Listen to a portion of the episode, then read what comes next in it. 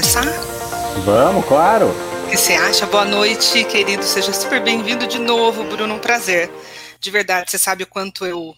Quanto você abriu minha cabeça quando eu comecei a aprender de vendas com você. Tenho o maior orgulho de falar disso. E, de fato, você uhum. transformou a minha forma de pensar como prestadora de serviço quando eu era. E por isso é um super prazer te ouvir de novo, trocar com você, bater esse papo com você. Seja bem-vindo. Boa noite, Bru. Como você está? Tudo bem? Obrigado, minha querida amiga. Pô, obrigado pelas palavras e obrigado a vocês aí que estão assistindo a gente. Espero que vocês saiam daqui com vários sites, várias ideias e se inscrevam na nossa maratona, que vai acontecer em breve, né? E estou super feliz de estar aqui. Obrigado pelo convite de novo e obrigado pelas carinhosas palavras você trouxe um diferencial para nós na forma de pensar, naquele momento em quando eu era fornecedora, e essa maratona nasceu disso, de desse olhar é um diferencial, né? Hoje como cliente eu penso muito nisso, como é bom poder ter um escritório que consiga trazer aquilo que a gente realmente espera, como é bom ter um parceiro que consiga se aproximar baseado na nossa necessidade, né? Acho que é muito do que eu vi no seu livro, muito do que eu ouço você falar, e acho que essa maratona tem esse tom como aproximar os escritórios dos clientes de forma genuína. Acho que esse é o grande ponto. Então, de verdade, pessoal, aproveitem essa maratona, é uma oportunidade, um diferencial, poder ouvir com quem já implantou em tantos escritórios, né? E Bruno está em grandes escritórios fazendo, implantando esse desafio, né? Suando aí com esse desafio. Bruno, mas para começar, vamos começar falando disso então. O que, que você acha? Falar desse desafio. O que é falar de vendas no mercado jurídico? É, um mercado tão antigo, um mercado com tantas regras dentro do OAB, um mercado em que talvez nos traga tanta dificuldade de pensar em vendas. Como você vê esse mercado, Bruno? Me fala um pouquinho da sua visão nisso. Super bacana. É uma ótima pergunta, na verdade. Eu acho que é um acho não, tenho absoluta certeza que é um mercado que não se enxerga em vendas. E aí tem N muletas, né? A questão das diretrizes da OAB, e aqui a gente não está falando, a gente está falando sobre a venda ética, venda completamente de acordo com as diretrizes da OAB. Então, é um mercado que viveu uma zona de conforto. Uhum. Então, porém, recentemente, né, alguns anos, começou a passar por uma profunda transformação e que tá. foi acelerada, inclusive, por esse novo contexto que a gente está vivendo, e de repente se viu numa situação em que as negociações com os clientes ficaram mais difíceis. O cliente começou a ficar mais desafiador. Começaram a entrar diferentes stakeholders, para quem trabalha bastante vendendo para empresa, por exemplo, bastantes stakeholders começaram a entrar na tomada de decisão. É, eu brinco que advogado foge de suprimentos, igual o diabo foge da cruz, né? Não quer lidar com suprimentos, tem medo de lidar, negociar com suprimentos. E você vê ainda a abordagem ancorada. Eu falo no meu livro, Fabiá, que o que fazer quando qualidade técnica não é mais diferencial competitivo. Esse, para mim, esse é o grande, é a grande chavinha assim da mentalidade, mudança de mentalidade no mercado jurídico, porque a gente é ensinado, é uma faculdade técnica, é uma faculdade muito técnica, então você é, você aprende, aí você vai se especializando ao longo da sua carreira. Então você acha o seguinte: se eu for um bom cara de contencioso civil, se eu for uma boa advogada de societário M&A, só isso basta. Só que você está olhando para o lado e você está vendo não só aqui, óbvio, aqui em São Paulo tem, mas ao redor do Brasil, escritórios muito bons e que aos olhos do cliente são rigorosamente iguais. Então o que está acontecendo no mercado jurídico é o fenômeno da comoditização. Então, o cliente, quando não vê diferencial entre o escritório A, B, C e D, ele vai naturalmente comprar do escritório mais barato. Então, você tem, um, um, um você tem o, o, mundo jurídico que não se enxerga em vendas, e na verdade eu enfrento isso porque a gente não atende só escritórios, a gente atende muitas empresas de serviços profissionais, auditores, consultores, engenheiros, advogados, obviamente mas a gente também está em outros setores. Tem um problema com o assunto, não o assunto venda em outros setores, mas a figura do vendedor da vendedora em outros setores, que é aquela figura estigmatizada. Né? Quando você pensa na figura do vendedor, muitas vezes é uma figura estigmatizada. E ainda no Brasil, você tem alguns fenômenos, né? Venda é talento.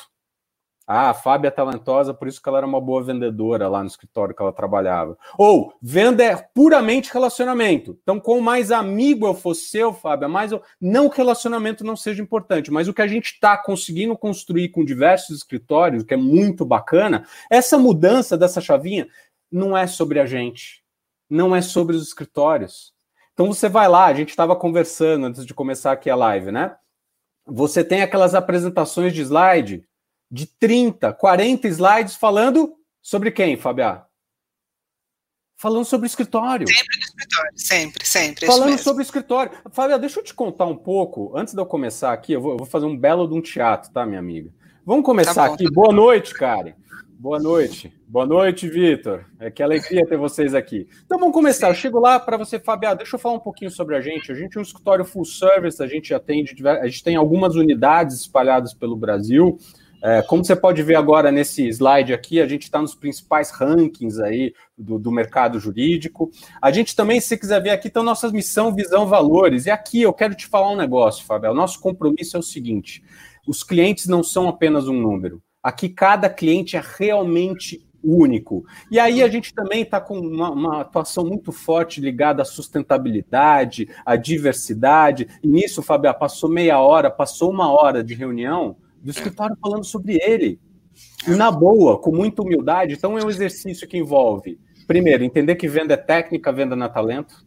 Tem muita estrutura por trás, muita estratégia por trás, muitas ferramentas sim, mas primeiro a gente precisa quebrar esse estigma do vendedor. Saiu uma, eu cito no meu livro, Fabiano, só para emendar aqui, eu já jogo a bola de volta para você. Eu cito no meu livro uma das maiores pesquisas que fizeram no mercado B2B, que é B2B, é business to business. Então, empresa vendendo para empresa. E eles traçaram cinco perfis de vendedores e vendedoras, certo? Então não quer dizer que o vendedor ou a vendedora é só aquilo, é uma predominância de comportamento daquela pessoa. Então você tem um empenhado, que eles chamam de hard worker, aquela pessoa que dá o sangue ou empenhada. Você tem o construtor de relacionamento, que é aquela pessoa muito boa em estabelecer um bom relacionamento com seus clientes. Você tem também o solucionador reativo de problemas, que é aquela pessoa que quando o cliente tem um BO, tem um problema, ela resolve como ninguém. Você tem o lobo solitário, que é aquela pessoa que a despeito de todas as regras dentro do escritório faz tudo do jeitão dele ou dela dela, e você tem, por fim, o perfil desafiador. Eu não vou entrar em cada um dos perfis exatamente, porque a gente vai fazer isso na maratona, mas o que eu quero trazer é um dado aqui que cutuca a gente muito. Eu faço uma pergunta, assim, nos, nos nossos treinamentos a gente faz uma pergunta. Quem Qual vende perfil... mais? Não, contrário. Qual perfil que pior performa? Você pior? lembra? Não lembro. Talvez o lobo solitário, não? É o construtor de relacionamento. Gente, eu ia votar. Baixa, em vendas de baixa e alta complexidade. Isso é uma, isso é uma voadora no peito, é. assim, da gente. Por quê? Porque eu não quero te incomodar, Fabiano. Eu não quero estremecer a relação. Eu quero que tudo fique do jeitinho que tá. Então eu não vou te incomodar muito. E agora você pega esse cenário de pandemia, esse cenário de novo normal, para usar todos os buzzwords, né? De novo contexto. A gente a gente está com medo de vender. É. Eu tô com medo de te ligar, não quero te incomodar. Tô com medo, só que a analogia que eu uso é o seguinte: imagina que você está se afogando, eu tô com uma boia na mão, eu não vou jogar. Eu vou olhar e falar assim: ah, não vou jogar a bola, a boia para Fábia, porque eu não quero incomodar ela nesse momento. Uhum. Então, você tem aí, e aí eu jogo a bola de volta para você. Você tem um mercado que não se enxerga em vendas, e como não se enxerga em vendas, acaba sendo uma, um mercado extremamente reativo. Quer ver uma cutucada? Vocês que estão assistindo a gente aí, o cliente está comprando ou vocês estão vendendo e qual que é a diferença? Na gigantesca maioria das vezes, Fabiano, quer ver? O cliente está comprando, dá... né? Talvez. O, o cliente está comprando. O cliente está comprando. Ele está comprando do jeito que ele quer, da forma que ele quer e pagando o que ele quer. Então, é, eu brinco que é a gente. Ele que comanda, né, Bruno? Ele que comanda. Ele comanda, ele comanda, e a gente está dizendo amém. E, de novo, eu não estou dizendo. Eu falo que tem uma diferença muito grande entre ser assertivo e ser agressivo. Eu não estou falando para ser agressivo. O que eu estou falando é o seguinte: a gente está dizendo amém para tudo, a gente está agindo, Fábio, como um verdadeiro garçom. Eu vou te dar um exemplo aqui. Eu gosto de beber vinho, eu não manjo muito de vinho, manjo um pouquinho. Eu gosto de beber vinho. E eu, eu e meu sócio, o Zé, José Ricardo, a gente treinou uma das maiores empresas de vinho do Brasil. Então eu manjo um pouquinho legal, de vinho, legal. certo? Aí eu entrei na loja, eu estava um pouco com pressa, entrei na loja. A vendedora, sabe quando a vendedora, a vendedora vem te sombreando assim? Sabe quando o vendedor, vendedor fica, atrás, né? fica meio na bota assim? Maravilha. Aí cheguei lá na gôndola de vinho italiano, gosto de beber vinho italiano. Aí ela virou para mim e falou assim: Olha, você vai gostar muito desse vinho. Vamos pausar a história aqui, Fabiá. Você vai gostar muito desse vinho? Com base em que que ela chegou a essa conclusão? Ela não certo? sabe nada de você, certo? Não sabe nada de mim. Aí, aí, aí, fica pior, assim, é uma história trágica, aí fica pior. Ela vira para mim, eu falo, eu não aguento vendedor, vendedora ruim, né? Eu virei para ela e falei assim: é mesmo? Como é que você sabe disso? Ela fala: o vinho tá na promoção. Ai, que dó. Porque, de novo. Ela te avaliou como se o preço só fosse importante. A gente, a gente assume premissas quando a gente está diante do cliente. A gente assume. Ó, o Mário aqui. E aí, meu amigo Mário, como é que você está? Tenho visto de falar por outro ao invés de falar para o mercado. É Com certeza. Aí. Só que volta a história do vinho. Volta a história do vinho. Ela assumiu premissa, o que é barato para ela, o que é bom custo-benefício para ela. Eu tenho que enxergar. Sabe aquele conselho de vó, Fabiá? Eu vou deixar você completar. Vai. Trate o outro como você gostaria de ser tratado. Não, tem que abolir isso do vocabulário. Tem que abolir isso. Abolir, abolir, abolir. Trate o outro como ele ou ela quer ser tratado, tratada. A gente Sim. trabalha muito experiência do cliente, nunca se falou tanto sobre colo colocar o cliente no centro, né? E a gente usa como pano de fundo, em alguns dos nossos treinamentos, você participou de um deles, a gente usa a Disney. É. E vamos se lembrar uma máquina de fazer dinheiro, certo? Isso mesmo. A Disney nos ensina. E surpreender, né? Fazer dinheiro e surpreender.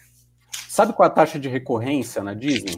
Uhum. Ou seja, clientes que estão voltando pelo menos pela segunda vez? Em percentual, chuta? Não, sei lá, 50%? 80%. Uau, é muita coisa. 80% é uma viagem cara. Então a Disney nos ensina que todo cliente é VIP. O que é VIP? Very individual person. Então venda envolve cada vez mais. Para e pensa. Olha quanta coisa legal você já falou até aqui, hein? Você já falou de relacionamento. Estou anotando, porque para a gente criar um, um, assim, uma sequência de, de, de, conceitos interessantes de aprendizado, de trocas interessantes que você colocou até aqui. Você falou da importância do relacionamento, você uhum. falou que relacionamento por si só não vende, porque a história do perfil não é o cara de relacionamento que vende. Você falou que você tem que conhecer o cliente e conseguir individualizar a história do cliente VIP, que é o individual person, que você estava falando agora. E você falou dessa questão do mindset do escritório. Então, posso fazer um, te fazer um pedido, queria levantar uma bola aqui com relação ao relacionamento. Como transformar esse relacionamento? Como aprender a fazer relacionamento de forma é, a trazer o cliente para o nosso lado. Não um relacionamento por si só, esse que não incomoda, porque de fato nós precisamos começar a incomodar se a gente quer entender o que o cliente quer. Então, primeiro ponto, como fazer relacionamento de forma genuína. Sem ser essa coisa, eu não te incomodo, mas vendendo.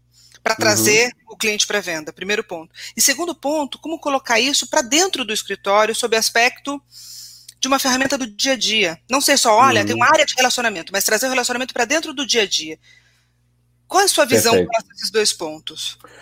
Tudo começa, tudo, tudo, tudo, tudo, tudo começa em planejamento e preparação. A gente repete sempre para os nossos clientes que a falha na preparação é a preparação para a falha. Quer ver uma pergunta que eu faço e poucos sabem responder? Quem que é o perfil de cliente ideal do seu escritório e da sua área? Aí normalmente eles brincam, sabe, Fábio? Eles falam o seguinte: ah, é o cliente que paga. Aí eu falo o seguinte: bom, então já não é todo cliente. Qual que é o grande problema? A gente não tem nenhuma estratégia de segmentação e priorização dos nossos esforços de prospecção. Volta ao vendedor garçom, volta ao advogado garçom. O que, que é o advogado garçom? O cliente chega com uma demanda e o que, que você fala? Sim, senhor, sim, senhora. Eu faço, faço o que você quiser. Sim, senhor, sim, senhora. Eu chego a demanda. Você não faz uma pergunta. É. Você não faz uma pergunta, então volta ao planejamento e preparação, que são conceitos que a gente vai trabalhar na maratona. Quem que é o perfil de cliente ideal do escritório? Quem que é o perfil de cliente ideal da sua área? Se você está prospectando todo mundo, você está errando. Eu sei que é difícil, mas volta, gestão do tempo, Fabiá, é gestão de prioridade. O maior crime que cometeram com a palavra prioridade foi colocar um S nela. Então você vê os escritórios, né, porque muito, você tem alguns movimentos que aconteceram nessa pandemia, né? Então os escritórios muito assustados com tudo que está acontecendo. Por quê? O que está acontecendo dentro do cliente? Vamos parar e pensar um pouquinho. A gente fala, nunca se falou tanto sobre empatia, né? Genuinamente se colocar no lugar do outro, né? O que está acontecendo dentro do cliente? Pô, tá sim, o cliente está sofrendo muitas vezes, com, a depender do business que ele está inserido, ele está sofrendo com redução de budget, ele está com, com redução de orçamento, é, ele está mais temeroso, temerosa com mudanças, com tomada de decisão. É, os problemas dentro do cliente estão cada vez mais multifacetados, multidimensionais. Pega a Covid, Fabiá. É aí, que áreas do direito, que áreas do direito que impactou essa pandemia? Olha, eu te diria que todas Todas, vivo, todas as áreas. Todas, todas as áreas, é verdade. Então é verdade. volta planejamento e preparação, trabalhar perfil de cliente ideal, trabalhar uma estratégia de segmentação e priorização clara dos seus esforços de prospecção. Então, parar de ligar essa metralhadora, parar de o cliente vir. Eu brinco, eu faço muito paralelo com a medicina quando eu penso em vendas no mercado jurídico, né? Então, imagina o seguinte: que você é minha médica, certo? Aí eu entro no seu consultório e falo, Fabial, tomei a decisão, eu vou operar meu joelho. Você vira para mim e fala assim, Bruno, é claro, vamos marcar a cirurgia.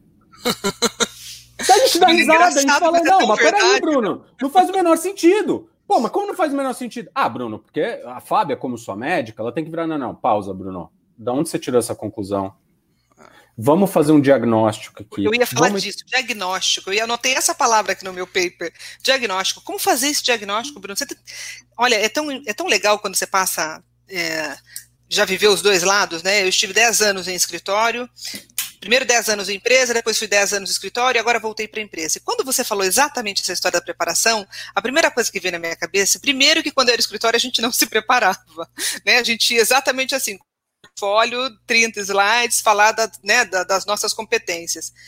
E agora, como empresa, eu penso exatamente que é o que eu vejo todos os dias quando alguém vai prospectar. Você falou do nosso atual momento, a gente de fato tem mais problemas, nós estamos sem budget, nós estamos com uma, um leque de opções, está todo mundo batendo na nossa porta, mas talvez ninguém saiba a minha dor. Olha que interessante, o que você está me falando é algo impressionante, talvez ninguém saiba a minha dor. Fabiá, sabe por que não sabe? Porque não se preparou e porque não perguntou. Parece básico isso que eu estou dizendo. Então você estava falando sobre falta de preparação. Né? A gigantesca maioria, gigantesca maioria não faz um trabalho básico de preparação para estar frente a frente com o cliente. O que, que é um trabalho básico? Pô, eu estudei indústria, eu estudei relatórios que estão disponíveis desse cliente para entender o que está acontecendo né? Muita coisa tem disponível. Google, Fábio, não precisa ser coisa muito sofisticada. Essa empresa é aberta no Brasil, na CVM, você tem um monte no próprio site de relações com investidores da empresa, você tem. Se a empresa é aberta lá fora, se é uma multinacional, então você tem um monte de dado. E olha que coisa interessante, com quem que eu vou me reunir? Pouca gente faz esse tipo de lição de casa, né? Pensar em que perguntas que eu vou te fazer que conectem com coisas que eu sei curar, porque não adianta eu levantar uma dor que eu não saiba curar também, né? Então, você tem dois tipos de necessidade em vendas que a gente vai trabalhar na maratona: as necessidades que os clientes já sabem que eles têm. Uhum. E as necessidades que os clientes ainda não sabem que, ele, que eles têm. Em vendas consultivas, que é o que a gente faz no mercado jurídico, você tem que conectar com, do, com as duas necessidades. E aí envolve saber fazer melhores perguntas. E muitas vezes, Fabiano, não é fácil. Vou te dar um exemplo, tá? Te dar um exemplo, óbvio, sem dar o nome da empresa, uma empresa gigante de software. Durante essa pandemia, ligou para a gente para a nossa empresa. De novo, a gente faz alguns, alguns segmentos além do mercado jurídico, a gente trabalha. E ela ligou e falou assim: ó, a gente está montando aqui uma, uma, uma nova fase da nossa universidade online, da nosso, do nosso EAD, e a gente queria incluir pílulas, assim, queria ouvir um pouco, queria que vocês mandassem para a gente o portfólio de temas que vocês trabalham. O que, que 99% dos vendedores, dos consultores fazem nesse momento, você acha? O que eles fazem.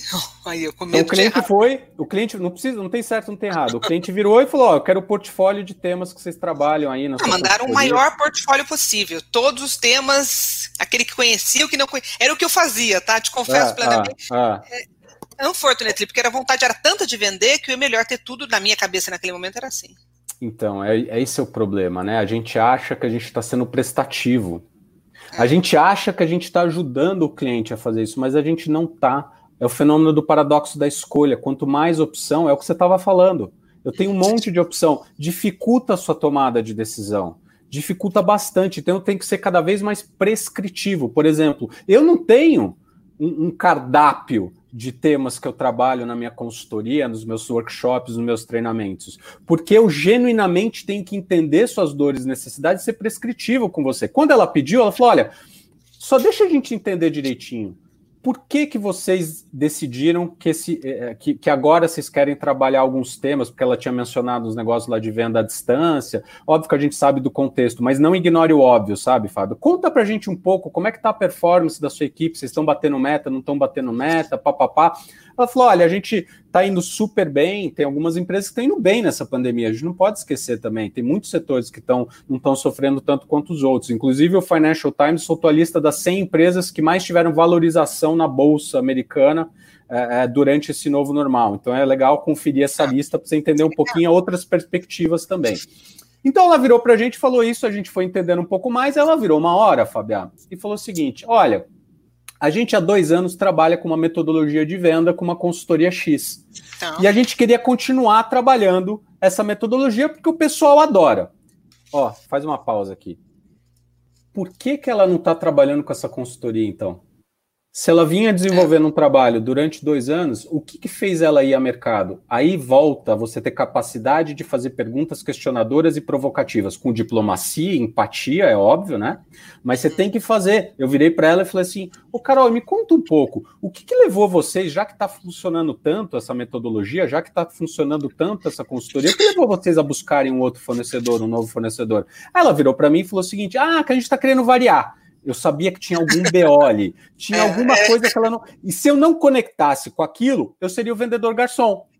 Sim, eu seria sim. o vendedor do cardápio, certo? Maravilha. Aí, em algum outro momento, eu fiz a seguinte pergunta para ela: Carol, como é que você está medindo o ROI, o retorno do investimento que vocês estão fazendo com essa nova abordagem de vendas? Basicamente, o que eu estava questionando ela: está dando resultado ou não? Uhum, uhum. Ela respirou fundo assim, sabe, Fábio? Falou: É, Bruno, não está dando tanto resultado. Por que, que eu estou te dizendo isso? A gente tem que descobrir as reais dores, e reais dores é muitas vezes ir além do cliente estar tá te falando num primeiro momento. É você entender o que está por trás. Porque num primeiro momento eu preciso conectar a sua visão de mundo. E lembra, né, Fabiel? O cliente não quer contratar uma área. Sim. O cliente quer contratar o impacto uhum. da, que a parceria vai ter, e aqui em caps, tá? Gigantesco, no seu negócio. Os problemas dos clientes hoje eles não são só problemas jurídicos, eles são problemas de negócio. Se você está sentado ali na tua empresa, provavelmente você não lida só com o jurídico. Provavelmente você tem conversas e interações com outras áreas de negócio dentro da sua empresa que estão exigindo que o jurídico seja um parceiro de negócio dentro da organização e não a área que só diz não, não a área que só apresenta problema. Super sentido, super sentido. E se você faz isso para te complementar, você está tão certo que você está falando, eu estou pensando no que eu estou vivendo. Eu lido muito mais com problemas de negócios hoje do que necessariamente com o jurídico. E de fato, quando a gente, depois de superar ou de fazer vários diagnósticos de negócio, que a gente pensa no jurídico como solução. Beabá, só o que eu peço, realmente vai ficar pouco. Limitado se comparado com o meu parceiro que é prestar serviço, né? Ele com certeza vai poder agregar muito mais do que eu. A minha solução não é a melhor e não deve ser, né? Se ele souber me apresentar, você tem é uma outra relação dentro da empresa. O parceiro tem muito mais condição de trazer soluções do que eu sozinha nos meus pedidos, porque eu estou com um olhar somente, estou meio cega, né?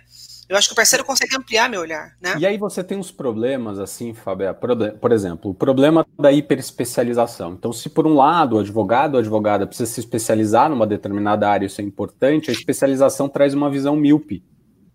Ou seja, eu só enxergo a minha área. Então eu sou de trabalhista, eu vou falar com você só de trabalhista. E aí tem várias muletas. Ah, Bruno, mas não dá para eu entender de todas as áreas do direito. Não, mas você está trabalhando no escritório, você tem pessoa, outras pessoas que entendem de outras áreas, será que você não deveria com ou será que você não deveria conversar um pouco com elas antes e pegar um pouco a. Pô, que pergunta que eu posso fazer? Porque você tem um problema grande, nunca se falou tanto em empresas e serviços profissionais sobre a falta de colaboração. Então está se falando muito sobre essa falta de colaboração, os impactos por que elas acontecem. Então você tem um monte de ineficiência no mercado jurídico, né? Então é, escritórios que operam como ilhas isoladas, né? São mais um compartilhamento de custo do que, na verdade, uma unidade com uma estratégia única. E se você olha do ponto de vista de vendas, muitas vezes concorrem entre si. Então eu não vou chamar o cara do societário para fazer esse trabalho porque eu quero ficar com o dinheiro aqui dentro alocado no meu centro de custo. E quem perde é o cliente e o escritório. Eu né? ia falar exatamente isso. Eu ouvi você falar disso, Bruno, é totalmente contrário do passo a passo que eu anotei das dicas que você deu. Você falou em ouvir e perguntar, ouvir o cliente perguntar, perguntar e ouvir o cliente.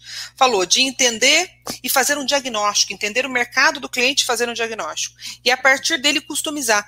Isso é completamente diferente de, desse cenário que você está relatando, em que a área talvez não tenha maior expertise, talvez não tenha entendido o que o cliente quer, talvez não tenha pensado a solução, mas ainda assim quer vender. Né? Tem um negócio que acontece em tecnologia muito, Fábio, que eh, nego de software adora fazer o demo.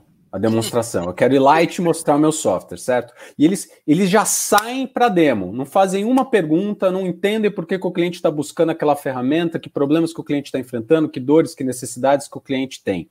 E aí chega fazendo a demo e eles fazem um discurso mais ou menos assim: ah, se vocês estiverem tendo problema com isso aqui, tem isso aqui. É quase como se fosse volta ao médico. É quase como se eu fosse o médico, eu começo a se apertar assim, a pessoa fala, tá doendo aqui, tá doendo aqui, tá doendo aqui, tá doendo aqui, buscando alguma coisa. Então, de novo, a gente cada vez mais, o cliente quer que a gente entenda do negócio dele tanto quanto ele ou ela.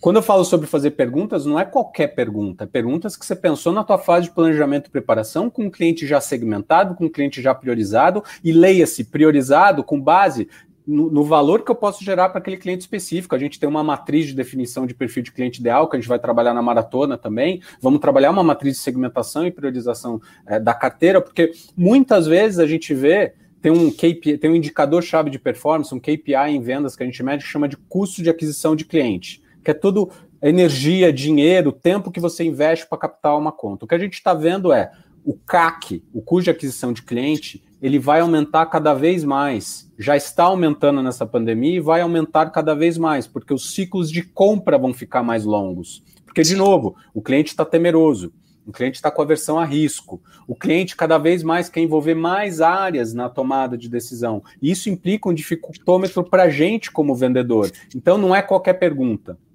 é pergunta com estrutura, é perguntas que a gente vai focar nas necessidades que o cliente já sabe que ele ou ela tem para conectar com sua visão de mundo, para conectar com suas dores, é pergunta para a gente levantar coisas que o cliente não havia pensado, mas que façam sentido para o seu negócio, porque o que a gente tem que entender é que muitas vezes nesse ambiente VUCA, né, volátil, incerto, complexo e ambíguo em inglês, esse, esse, momento imprevisível, se você perguntar para o cliente quais são os seus maiores desafios hoje, provavelmente ele vai listar um monte de, de, de dores, de problemas de negócio. Uhum. Putz, eu tenho, eu tenho, eu tenho, eu tenho problema de cibersegurança, eu tenho problema com as minhas pessoas, retenção de talento, eu tenho problemas aqui de tecnologia e inovação, eu preciso inovar, minha concorrência está cada vez melhor e mais agressiva, eu tenho problema eu tenho um problema de mercado, eu tenho um problema de ambiente regulatório, eu tenho ambiente macro, macroeconômico, estabilidade política. Então você tem N fatores e a gente, como fornecedor, tem que entender o que está acontecendo ali. E a gente tem que entender que no ambiente de inovação rápida, não necessariamente a regulamentação vai acompanhar isso, vai o jurídico, não vai necessariamente estar com as coisas ali preto no branco no papel para definir o que vai fazer. O jurídico vai, ser, vai ter que ser também uma área que vai ajudar as áreas de negócio a tomar risco. E não, se, e não fugir dele. De novo, você está falando, eu fico pensando no que eu estou vivendo hoje como empresa, né? Agora, o pensando em empresa. Você sabe que há 20, 30 dias atrás, a gente startou um projeto de levantamento de valores, porque o nosso mercado, eu gosto do mercado do turismo, extremamente impactado, e a gente resolveu, por uma avaliação interna do nosso financeiro, olha a relação stakeholder, é, olhar para a base de processos judiciais e substituir os depósitos judiciais por seguro garantia. Uhum. O projeto é tratado pelo, juri, pelo financeiro, tá? E nós fomos procurar, procuramos uma empresa de solução de seguros que pudesse fazer algo automático, rápido, por causa do volume e da rapidez, e fomos para o nosso parceiro atual é, pedir para que ele pudesse peticionar nos processos pedindo esse levantamento. Olha que interessante, estou falando isso, que, me, que olha o que uhum. aconteceu, exatamente o que você disse. Primeira coisa, ele me mandou uma petição de. Opa. E daí o que, que a gente pensou? Poxa, todo mundo deve estar querendo levantar valores. Certo? Todo mundo está com essa petição básica, cheia de jurisprudência, né? Assim, o que, que vai sensibilizar o juiz em autorizar essa substituição para o meu mercado, que está 90% parado, com mais de 500 bi de prejuízo, versus um outro segmento que talvez não esteja nesse mesmo cenário. Tem que falar do meu mercado. Nós tivemos que voltar para o escritório e falar: olha, entra no site X, navega no local tal, tá aqui as informações, troca jurisprudência por mercado. Olha que interessante, o que você falou é totalmente verdade. Isso trouxe para nós uma insegurança enorme. Por quê? Será que esse parceiro sabe o mercado que eu estou vivendo? Será que ele se atualizou? Antes da pandemia eu era de um jeito, agora eu tô, sou de outro, mudou. Então tem tudo a ver. Isso me fez claramente pensar, Bruno, nessa história da preparação. A preparação está faltando para vender, mas talvez a preparação também esteja faltando para atender o cliente. Tem uma frase, eu já vou ler aqui ó, a Karen. A ideia de entender a operação a fundo, fazer perguntas sobre as questões operacionais que passa maior segurança ao cliente. Não tem a menor sombra de dúvida, né? Eu falo que para ser o conselheiro de confiança do cliente, você precisa de duas coisas: Conselho e confiança. Você precisa trazer coisas novas. A pergunta que a gente faz, Karen e todo mundo que está nos assistindo aqui: vale ingresso uma conversa com você? O cliente sai de uma conversa com você falando: Uau, eu teria pago para fazer ter essa conversa aqui com a Fábia. Então, volta algumas casinhas, né, Fábia? Volta algumas casinhas. A gente estava falando de planejamento e preparação também. Então, a gente começar a identificar pô, quais são as principais dores e necessidades que o cliente está enfrentando e a gente orientar a conversa para esse rumo, né? Eu vou te dar um exemplo. Vou te dar um exemplo de levantamento de necessidades não consideradas pelo meu barbeiro, tá? tá, meu, tá. eu, dou, eu, dou, coaching de vendas pro meu barbeiro, o César. se ele estiver assistindo aqui, ele é um figuraça, figuraça. Olha só meu barbeiro. Então eu falei para ele, falei, olha, veio a pandemia, ele estava meio em desespero. Eu falei, cara, você vai ter que atender a domicílio, tomando todas as cautelas do ponto de vista de saúde, etc., higienização, mas você vai ter que atender a domicílio. O cara cortava em shopping, etc. Eu já vou conectar com o mercado jurídico. Aí ele virou para mim, ele começou, a, enfim, ele, ele, se reinventou, se reinventou, e eu comecei a dar uma dica para ele. Falei, pô, você podia atender é, famílias, né? Atender, eu, por exemplo, tenho dois filhos, pô, você me atende, você atende meus dois filhos, você consegue fazer um pacote para gente ganha-ganha, pensando na negociação também. Que muitas vezes a única estratégia que o escritório tem é a seguinte, Fabiá, eu te apresento a proposta e eu mando lá essa frasezinha assim no meu e-mail, sabe? Fabiá, se não tiver boa para você, você fala que eu ajusto, tá? Uhum, Que a gente uhum. tem muita vontade de trabalhar junto com você, a gente quer muito trabalhar com você. E aí eles pegam suprimentos do outro lado, que treina tanto quanto vendas, que uhum. vira para eles e fala o seguinte: Fábio, essa primeira vez, é o primeiro projeto que a gente vai trabalhar junto, vamos fazer um preço mais camarada nesse, e na, no próximo a gente, na próxima operação vai ter muita operação, no próximo projeto a gente ajusta, tá? Lá na frente a gente ajusta. Sabe quando que se ajusta? Nunca mais, né? Nunca mais. Então volta ao César, meu barbeiro. Então eu virei hum. para ele e falei, pô, você precisa oferecer combos, você precisa conectar agora, pô, as pessoas estão ficando em casa, elas estão, é, enfim, cabeludaças, né? E muitas vezes tem, tem de videoconferência. né? É. Comecei a falar com ele, falei, pô, o pessoal tá com uma juba, né? Começamos a conversar sobre isso. Maravilha. Eu falei, você tem que gerar uma recorrência. Comecei a dar essas dicas para ele. Ele volta para cortar meu cabelo. Ele, ele sugere cortar o meu cabelo, cortar dos meus filhos, beleza, eu topo, ele faz um combo lá para mim. Ele tá cortando meu cabelo, ele vira para mim e fala o seguinte: olha as perguntas, Fabiano. É de arrepiar a história, é de arrepiar, ó, é de arrepiar. Ele vira para mim e fala o seguinte: Bruno, você, como trabalha muito com consultoria, com treinamento, agora você está trabalhando vídeo, via videoconferência, você precisa estar tá sempre meio na estica, né, cara? Cabelo cortado, barba feita. Eu falei, tem razão, Eu só olhando, falando, cara, vai vir alguma coisa muito boa, né? Ele virou assim, então, porque você não precisa falar de você. Você se qualifica através das suas perguntas e tem metodologia por trás de saber fazer boas perguntas, que inclusive a gente vai trabalhar na maratona, e você, se, é qualifica, e você se qualifica através das suas histórias. A gente esquece que tem um fator muito emocional na compra. Eu falo que se a compra não fosse emocional, mesmo no B2B, mesmo empresa vendendo para empresa, se a compra não fosse emocional, ninguém investia em embalagem.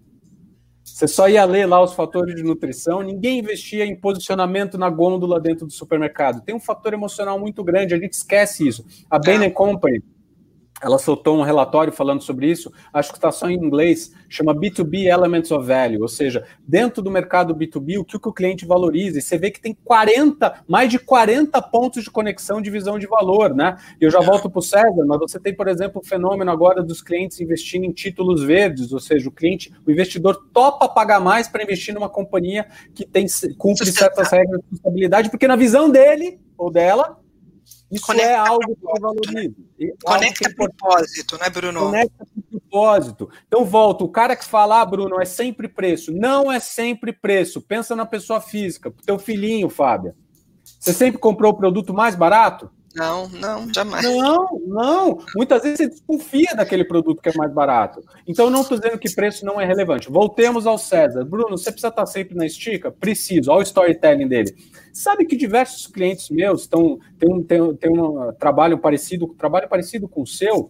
O que eu fiz com eles é, a gente fez um pacote que ele corta de 15 em 15, a gente já agenda e eu consigo dar X% de desconto, já, de, já de, quase como se fosse uma assinatura, sabe, Bruno?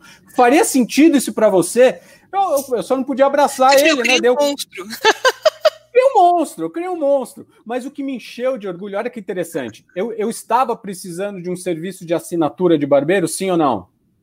Você não sabia que precisava, mas precisava eu não sabia que precisava. Então, é, o que a gente vai trabalhar na maratona, espero muito, olhando no olho de cada um de vocês, que eu encontre vocês lá, vai ser um prazer trabalhar isso com vocês, é como é que eu conecto com as necessidades não consideradas? Porque eu achar que diferencial competitivo vai ser eu vomitar que eu me graduei não sei aonde, que eu estou no ranking tal, que eu estou no XPTO, vocês não estão entendendo o que está acontecendo com o mercado. E vai, que a única, a, a, única coisa na caixa de ferramentas que o mercado jurídico está achando para se diferenciar no mercado é preço. Então tá essa pancadaria de preço. Olha, perfeito seu ponto. Vou, vou voltar com você com a aqui de mercado para fazer uma combinação. Como fazer isso no mercado jurídico? Porque a gente já falou da diferença do, da dificuldade do mindset. Então, nós estamos aprendendo dentro do jurídico a necessidade de fazer venda. E de fazer venda genuína, ouvindo o cliente, se preparando para ouvir o cliente e customizando. Minha pergunta para você é: como customizar isso, Bruno? Porque os escritórios talvez estejam acostumados com o full service, ou passar uma vida dando certo com um, um portfólio de produtos. O que a gente está dizendo é que agora, se ele se relacionar de forma diferenciada com o cliente, ouvir o cliente, talvez ele tenha aqui customizar serviço, ou seja, sair daquela zona de conforto daquela plataforma para uma plataforma que atenda o cliente e que se torne um diferencial. Na sua visão, isso é técnica? Isso é, é preparação? É, técnica pura, é preparação pura, é envolver outras pessoas, ter uma diversidade, uma multiplicidade de visões dentro do escritório, então não achar que sozinho na tua área você vai ter todas as ideias brilhantes. Então você vê cada vez mais os escritórios se capacitando e botando para dentro gente de diferentes expertise, não jurídicas dentro do escritório. Então tem o pessoal de marketing é, que está cada vez mais atuante, tenho lá os eufemismos lá de business development, que para bom entendedor é venda. Então você tem também, eu já sei de escritórios que estão é, é, cada vez mais utilizando, por exemplo, ferramentas de CRM, que são ferramentas de CRM, Customer Relationship Management, porque o ponto é, você tem que entender que tem duas coisas acontecendo em paralelo. Primeiro, eu tenho um ciclo de venda meu, Uhum. E em, em, paralelo tem o ciclo de compra do cliente. Eu preciso entender onde eu estou. Por exemplo, se eu chegar no escritório de você, olhando o seu olho aí, você que está assistindo a gente, perguntar quantas prospecções em andamento, você me sabe falar em menos de 5 segundos? Se eu te falar quanto dinheiro na rua de proposta que você tem, você sabe me falar? Você sabe me falar em que fase do ciclo de venda você está em cada um dos seus clientes? E em que fase do ciclo de compra os seus clientes estão? Então você vê, é, é eu, a gente vem brincando com os nossos clientes, eu e meu sócio, que hoje em dia B2B não é mais business to business, é back to the basics. Porque a gente, a gente é. se empolga muito. Tem uma historinha, Que eu fiz até um post sobre ela, eu acho ela tão boba assim, mas ela, ela capta tanto que eu acredito que está acontecendo no mercado jurídico, que são dois peixes jovens, eles estão lá no meio do oceano ali nadando, aí eles passam um peixe mais experiente, o peixe mais experiente olha para eles, e aí rapazes, o que, que, vocês estão achando da água hoje? Aí eles ficam em silêncio assim um tempo, olham para o outro. A gente está na água. É o que está acontecendo com o mercado jurídico. Então tá tudo à volta deles, eles só não estão percebendo que um, eles estão em venda. Ah. Que venda é técnica. Venda existe. Eu, eu, até, eu até suspeito um pouco. Você tem na ponta, por exemplo, aqueles escritórios que são o coco bambu do mundo jurídico, que chegam lá com o cardápio é, abre o cardápio na frente enorme, principalmente você vê gente que vende tese tributária que sai rodando lá com os produtos. Você tem dois tipos, basicamente, de trabalhos no mercado jurídico. Você tem o trabalho de criação, o trabalho estratégico, você tem o trabalho de produção, o trabalho de rotina. O que vai acontecer com o trabalho de produção, o trabalho de rotina, são alguns fenômenos. Primeiro, o cliente vai começar a internalizar isso cada vez mais, porque ele não vai ver valor na, terceira, na terceirização. Você vai ter automatização dessas funções via tecnologia. Você vai ter Law Tax e Legal Tax entrando nisso. Você vai ter ALSPs, Alternative Legal Service Providers, ou seja, empresas de gestão jurídica que vão entrar nesse nicho. E aí você pega Onde que está o grande, a, a, grande sacada? Onde você vira um business trusted advisor, um conselheiro de confiança do cliente? Está na criação, está na estratégia, não está aqui na. Não que você não possa ser alguém que crie muito, crie valor na rotina, mas vai ser cada vez mais difícil, porque o cliente vai olhar isso como commodity. Se você é um cara que só faz contrato, se você é um cara que só faz aquela petição básica que você está falando aí, você não está gerando valor. E você pega fenômenos nos Estados Unidos, por exemplo, que você tem um amplo é, repositório de minutas, por exemplo, já tem isso nos Estados Unidos. Você, você paga uma assinatura lá, você tem um monte de minuta disponível. Então, a tecnologia ela pode ser uma aliada, ou ela pode ser uma vilã se você não está se você não tá gerando valor. Então, se isso é verdade, você começa a ter questionamentos mais profundos. Eu não vou entrar aqui porque é a praia do, do, do Mário e do Graciotti, mas, por exemplo, eu acho a cobrança por hora um absurdo. E eu vou explicar rapidinho por quê. Porque é o modelo mais perde-perde do mundo. O que você está falando para o cliente é o seguinte: olha, quanto mais tempo eu investir nisso aqui, ou seja, quanto mais ineficiente eu for, você vai me pagar mais, e em tese eu vou gerar mais valor para você. E você equipara duas horas participando de uma videoconferência que você não falou um A, com duas horas fazendo um brainstorming estratégico com o cliente. Ou seja, essas duas horas valem a mesma coisa para o cliente. Não valem! É E o resultado é outro. Né? A gente tem que começar a migrar para um modelo em que o trabalhar melhor, o ser mais eficiente é premiado. Um modelo em que eu estou preocupado com o impacto que eu estou gerando. Eu não estou preocupado em fazer só o contrato, porque o cliente não quer o contrato, Fábio. O que, que o cliente quer? O cliente quer segurança jurídica, o cliente quer. Se eu não entendo isso, se eu não entendo isso, volta ao garçom. Eu estou sendo simplesmente garçom. Você quer uma cerveja? Ah, eu quero uma Heineken. Eu falo Heineken porque é cliente nossa. Eu quero, eu quero uma Heineken, fazendo propaganda aqui de cliente é. Eu quero uma Heineken. Amém, Fábia. Estou é. trazendo aqui a Heineken para você. Bruno, é perfeito o que você está falando. De novo, nós estamos falando em pensar o que é melhor para o cliente e criar algo para o cliente. A gente pode pensar, então, que pensando aí nos escritórios que estão nos ouvindo, que é quem nesse momento está, está querendo reestruturar a sua área de vendas. Que reestruturar ou criar uma área de vendas é criar uma área de produtos. Que, veja, essa área de vendas ela vai ter que ter essa capacidade de ouvir o cliente, criar algo que seja bom para o cliente, que dê segurança para o cliente. Isso é criar um produto a cada cliente? Ótima pergunta. Eu, eu sempre foco aqui, como, como vou usar até, o, até as palavras aqui bem de consultor, eu foco em alavancas, sabe? Porque o que, que eu vejo, Fabiano? Muitas vezes os escritórios, eles querem abraçar o mundo, sabe?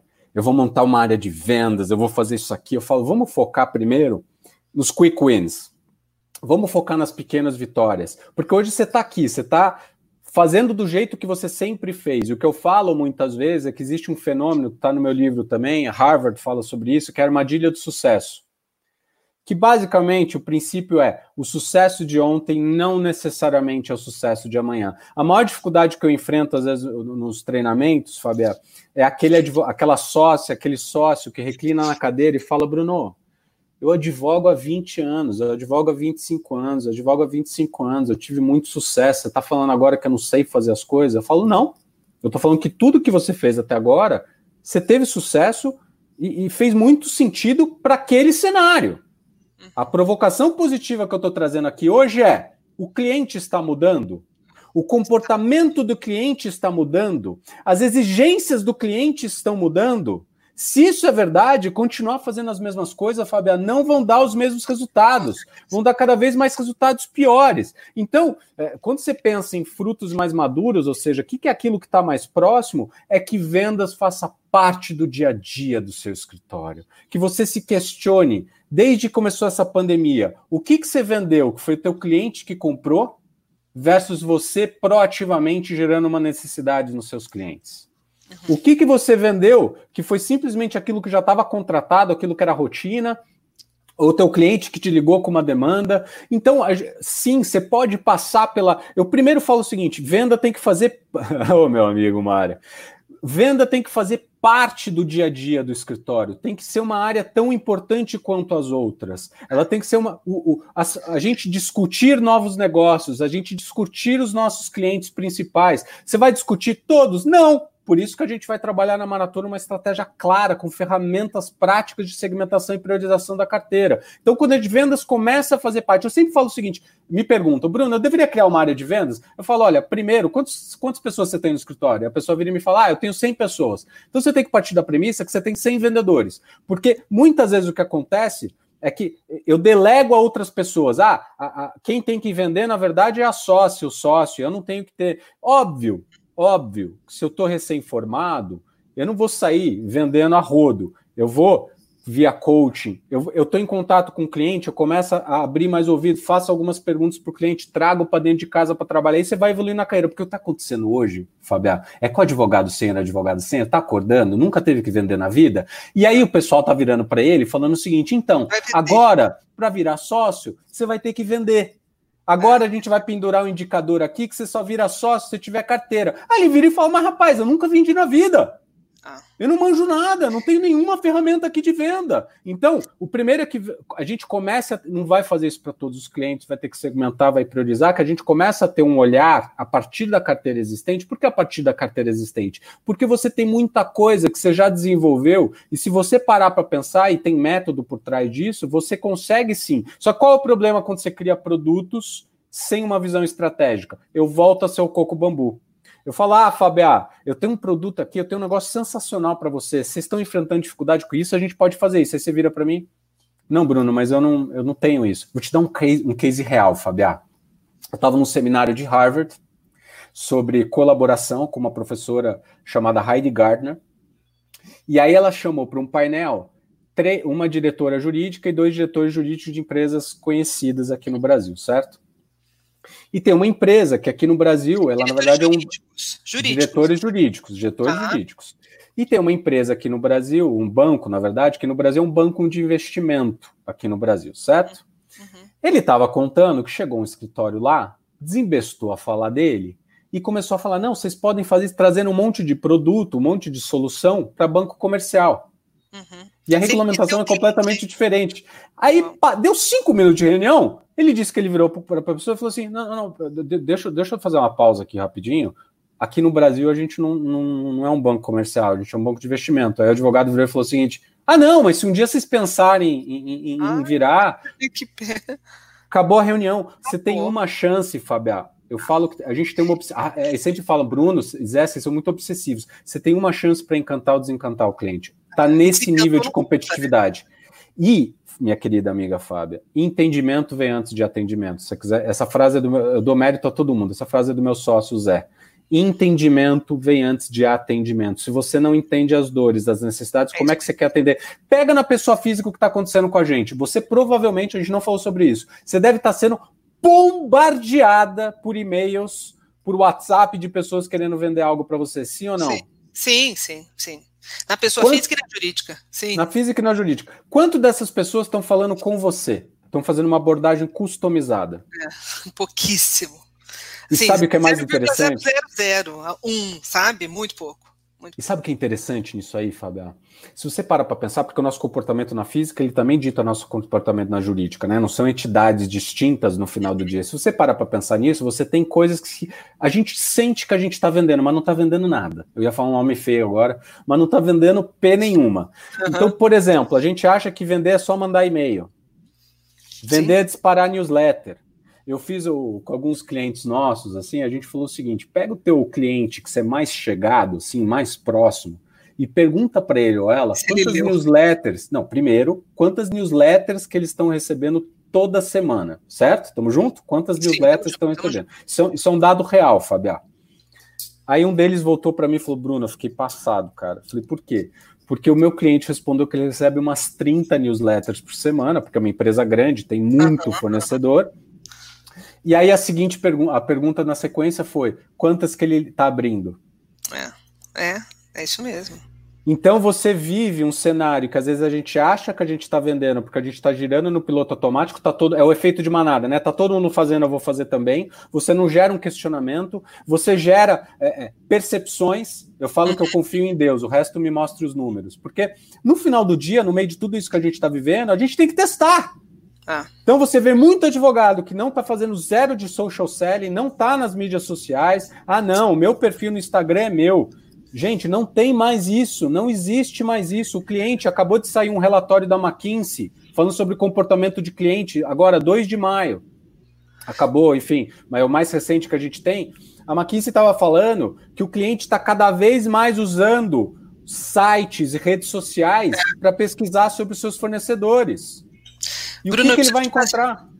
É perfeito. Preciso te fazer uma pergunta nesse aspecto. Deve. Tem tudo a ver com o que a gente estava falando com relação a saber se conectar com o cliente, como a equipe faz isso, se é só o sócio, se é o advogado júnior, e que de fato os advogados agora estão sendo convidados a vender para ser sócio. O que, que vem na minha cabeça, ouvindo você falar? Como a gente prepara a nossa equipe? Essa talvez seja uma dor muito importante para os sócios de escritórios e para os advogados que ainda não são sócios e querem ser sócios. Como que a gente faz isso acontecer? Como nós sócios, que muitos estão aqui com a gente, preparam esse time, ou seja, dão essa ferramenta, dão essa alçada, porque também falta isso, tá? Tem que preparar, mas você também tem que dar liberdade do seu advogado falar. Então, é a primeira pergunta, como que eu faço isso? Eu, sócio.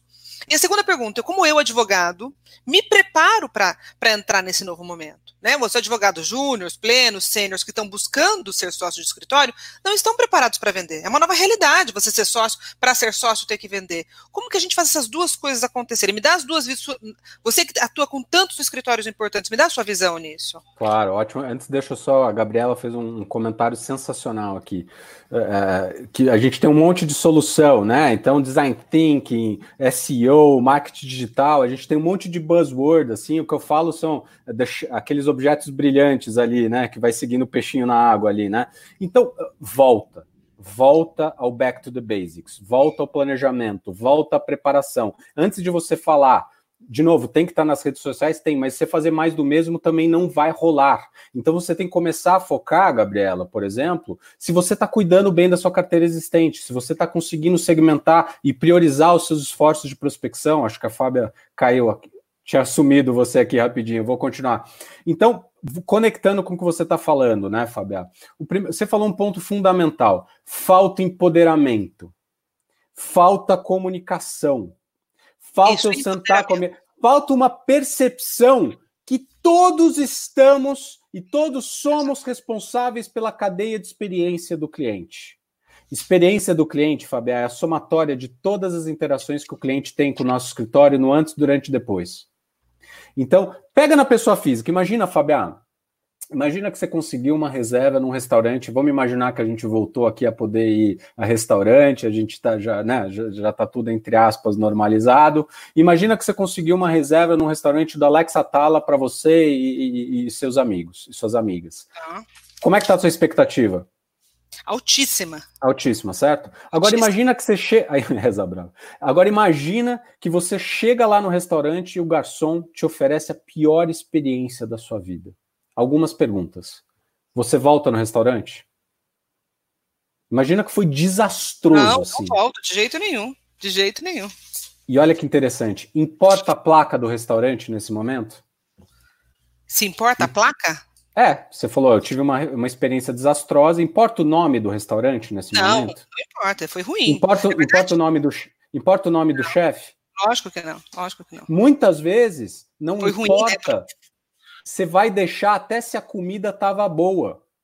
Essa é a cutucada que eu quero trazer. Então, quando a gente pensa em advogados, advogadas que estão no início de carreira e vão evoluir nessa carreira, a primeira coisa que eu trabalho com eles é: você está em vendas, você só não percebeu. Porque toda vez que você pega o telefone, toda vez que você responde um e-mail, é uma chance para encantar ou desencantar os seus clientes. E hoje, a deslealdade vai ficar cada vez maior, os clientes vão estar cada vez mais desleais. Então, primeiro, começa por essa percepção de provoca outra provocação. Você quer que uma médica a Karen Oi? comentou exatamente isso, e que a faculdade não está preparando, não prepara o advogado para isso. Por isso que é importante essa preparação do sócio para a base, Bruno. É super não tem. Ah, deu uma congeladinha aqui. Não tem mágica, Fabiá, não tem mágica. Então, o que eu recomendo normalmente é primeiro você ter, colocar todo mundo na mesa.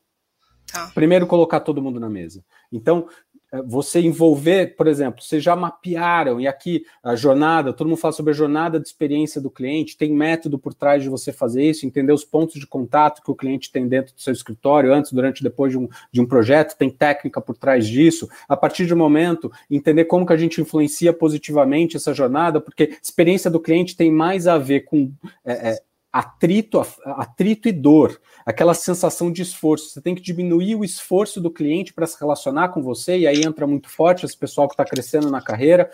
Coaching, que virou uma palavra super jogada, infelizmente, por um monte de charlatão, que todo mundo virou coach agora, mas eu acredito sim num coaching orientado a atendimento, orientado à experiência do cliente, né? Você sim dar alçadas, e dar alçadas não é é, é, aquela brincadeira, né? Não é você chegar, é, é, você falar, olha, a gente quer chegar até o outro lado, não é você mandar o pessoal construir a ponte.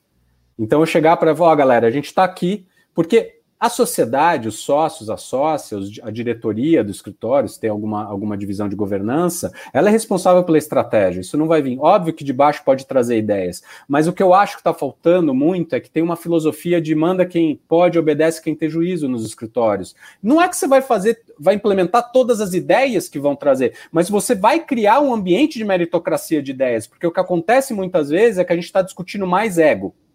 Uhum. A gente está discutindo mais quem está certo do que está certo. Eu quero ter mais razão que você. Como que um advogado, uma advogada júnior pode me trazer algo? Gente, o que eles não perceberam é que essa turma mais nova está muito mais ambientada em tecnologia do que eles. É, Bruno, então, essa cada... diretriz poderia ser um coaching muito bem feito. Se, for, se olha sobre esse aspecto, essa diretriz poderia ser essa oportunidade desse coaching que você está falando, de preparação. Esse coaching pra... que transforma. Não, só para não perder o gancho aqui, tem um outro ponto fundamental: você criar um ambiente onde você, eh, você consegue criar um ambiente onde algum nível de pequenas falhas podem acontecer e são toleradas. Então, casos pequenininhos que você vê, óbvio que eu estou dizendo aqui com, com muita responsabilidade, mas qual que é o grande problema, né?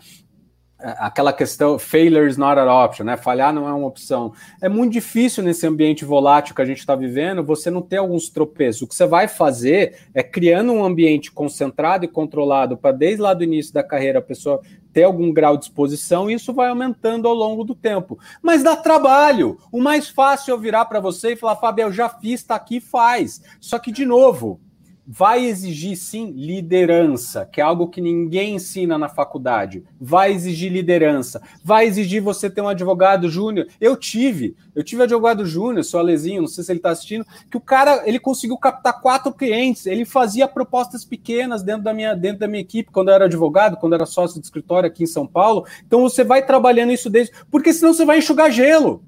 Você vai ter um associado, um associado sênior que não sabe vender, você vai cobrar dele ou dela a venda, e ele vai virar para você e falar: Cara, mas eu sempre eu sempre enderecei os trabalhos, eu sempre recebi os trabalhos, eu fiz. Como é que você quer agora que do nada eu vá vender? E muitas vezes o problema é que se você pergunta para esse, para esse sócio, para essa sócia, desculpa aqui que eu me exaltei, que eu fico pé da vida.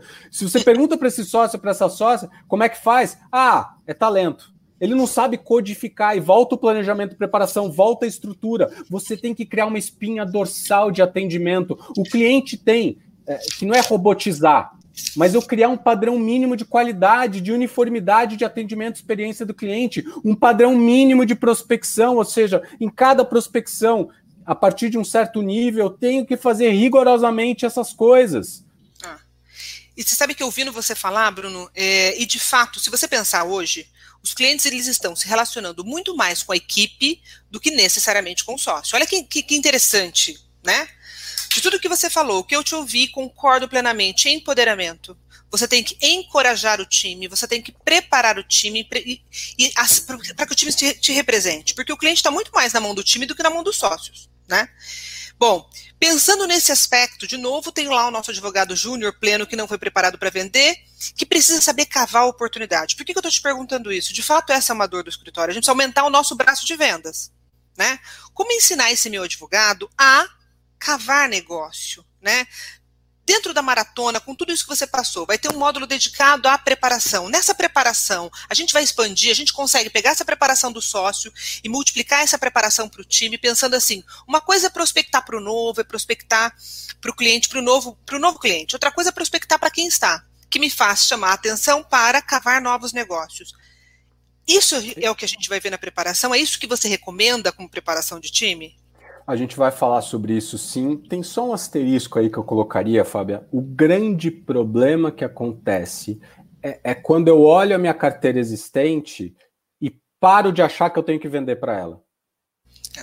Porque o cliente novo é meio natural. Você fala, putz, eu preciso prospectar. Eu estava num, num, com um escritório que é cliente nosso, eu estava conversando ali com é, 40 é, entre sócios e membros do, do, do e advogados sênior, estava com umas 40 pessoas. E um dos sócios que eu gosto muito, e se ele estiver assistindo aqui, ele sabe que eu tenho um baita carinho por ele. E muitas vezes, volta, você tem que ter confrontos produtivos, debates produtivos, né? Porque eu também não acho que eu sou dono da verdade. O que a gente traz é estatística, O que a gente traz é o que eu estou vendo, nos, não só no mercado jurídico, mas outros, outros mercados de serviços profissionais, e o que a gente vê, o que está dando certo. Então, essa é a base. Agora, falar que eu sou dono da razão, dono da verdade, o que eu trago são provocações, porque cada vez mais a gente vai ter que ter uma cultura de testes, né? Eu vou ter sim, que fazer testes estruturados para ver o que está funcionando mais e parar de chutar, parar de adivinhar, ou parar de ter um feeling.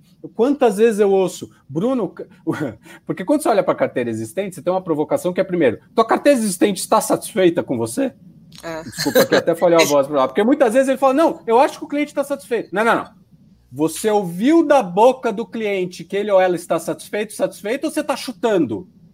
Porque eu ouvi uma, uma, uma, vez, por exemplo, agora recente nesse, nessa, nessa ligação, nesse treinamento que eu estava falando para você, é, ele virou e falou assim: não, agora é o momento de eu olhar é, só para o cliente interno, atender bem o cliente interno e as coisas vão acontecer naturalmente.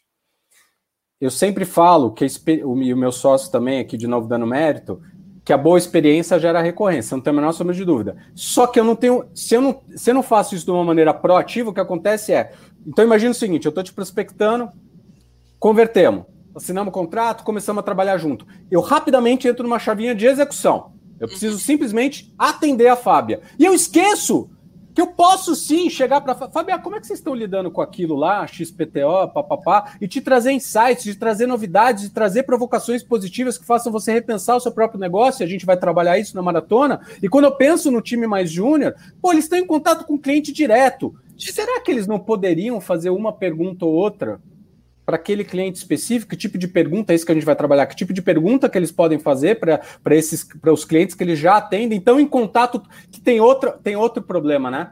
Quando eu pergunto para eles, mas que que com, há quanto tempo eu pego assim, eu pego lá, eu faço uma segmentação da carteira, que a gente vai trabalhar como na maratona, eu falo, ah, esses clientes aqui que vocês definiram como clientes-alvo aqui, há quanto tempo que vocês não discutem é, o relacionamento, que vocês não trazem ideias? Não, não, não, Bruno, a gente fala com esse cliente todo santo dia, a gente atende alguém lá dentro do cliente todo santo dia. Eu falei, é completamente diferente de você ter uma agenda orientada a saber como é que está o negócio do cliente, uma agenda orientada a provocações, né? Então, é, a gente com certeza vai trabalhar isso. Óbvio que cada fase da carreira vai exigindo. O problema é que hoje a gente está em zero. Sim. Hoje a gente não está trabalhando isso. E a gente está jogando ali a responsabilidade, a bigorna nas costas desse pessoal. E muitas vezes, olha que interessante, eu tenho um, um cliente, super cliente nosso, está quase três anos com a gente, no mercado jurídico, escritório grande, temos 200 pessoas. E um dos sócios veio de um outro escritório super relevante, ele veio trazendo uma carteira super relevante e ele estava me contando, ele me deu um, um, um, enfim, um depoimento, a gente estava no telefone, ele falou, cara, quando eu fui fazer o primeiro treinamento com você, eu torci o nariz pra caramba. Eu falei assim, como assim? Eu vendo pra caramba, eu, eu não vou, preciso ouvir aqui como é que eu vou vender. E aí ele, a gente já está quase três anos juntos, ele falou assim, Bruno, você me fez repensar completamente, não só o jeito que eu vendia, mas como minha própria carreira. Aqui eu não estou falando isso para me gabar. Eu estou falando que tudo que a gente está falando exige ego na porta. Exige muita humildade para você olhar e falar o seguinte: o sucesso que eu tive até agora não necessariamente vai continuar e vai subsistir olhando para frente. Então não basta ficar parado achando que o cliente vai cair no colo. Como sempre caía e ainda está caindo. Está todo mundo enfrentando essas buchas. Bruno, eu vou fazer um gancho com o que a Isabel acabou de colocar, porque você falou bastante dessa história de como não esquecer de olhar para o nosso prospect como que virou cliente, e não é porque ele é cliente que ele deixa de ser um altíssimo potencial de venda. E a Isabel está falando o seguinte, perguntando a sua opinião, se você tem visto esses grandes escritórios se prepararem com uma área de customer experience, de customer service, que faz esse acompanhamento de cliente e que dá insumos para as outras áreas. Fala um pouquinho disso para a gente. Talvez essa seja a solução, como preparar melhor o nosso advogado júnior, com uma área de suporte, contando o que fazer. O que, que você acha disso? Eu, sou, eu vejo, vejo, respondendo objetivamente, vejo, vejo escritórios que têm força de vendas, eles chamam de outra coisa, mas tem força de vendas. Vejo sim, às vezes não, alguns chamam já de customer experience, outros chamam de relacionamento com o cliente, então você tem essas divisões. Eu vou te falar, Fábio, sendo ultra transparente aqui, que eu, eu acho que isso pode ser um objetivo alcançar. O problema é quando você acha que, ah, agora que eu tenho uma área de customer experience, está tudo resolvido. Sim. Os seus problemas, as suas ineficiências vão continuar se você não tratar o problema na origem. Você está tratando o sintoma, não a doença. A doença é que você está, como a Isabela, a Isabel, perdão, disse, você está sem dado. Uhum. Eu pergunto para escritório, para cliente meu, qual é a sua taxa de conversão? Não sabe. Ah. Se você não sabe qual é a taxa de conversão, ou seja, quantos, quantos clientes potenciais que eu começo, quantos que eu consigo converter, como é que você vai saber quantos clientes que você tem que ter no topo do funil de vendas?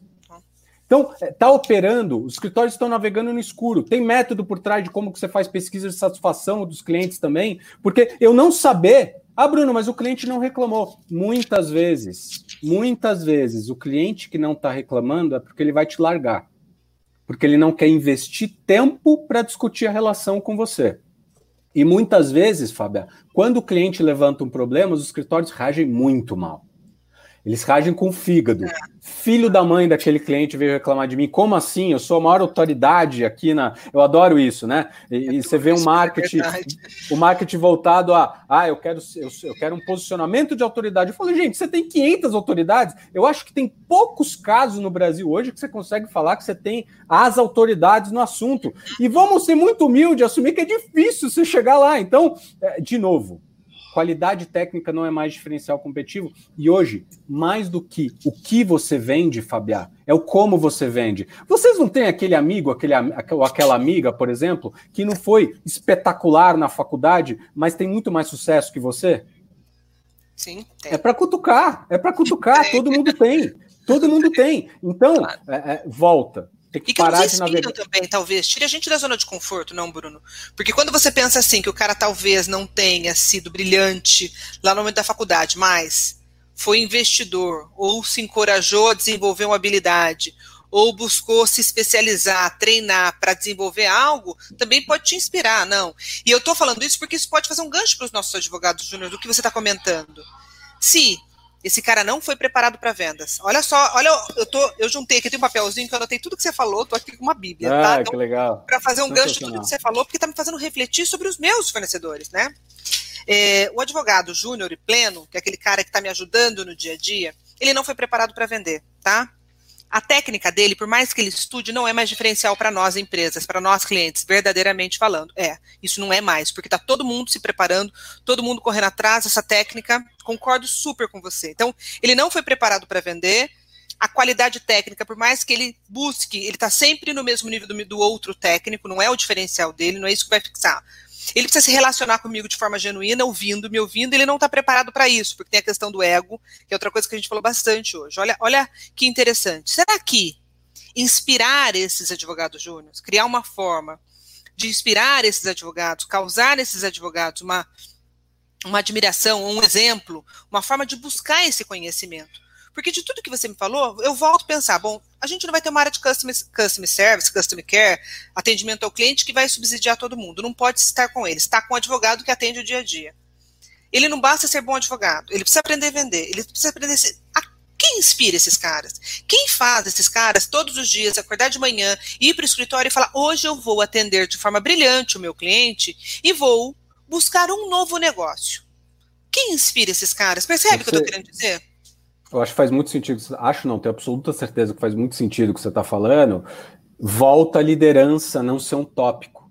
Liderança acaba acontecendo, cada um faz do seu jeitão, cada área faz do seu jeito, cada sócio, cada sócia faz do seu jeitão, você não tem uma unidade e, e volta, né? A zona de conforto. A gente fala. Deixa eu fazer um teste aqui com você, Fabiá. Qual que é o maior inimigo em vendas? Maior inimigo? É.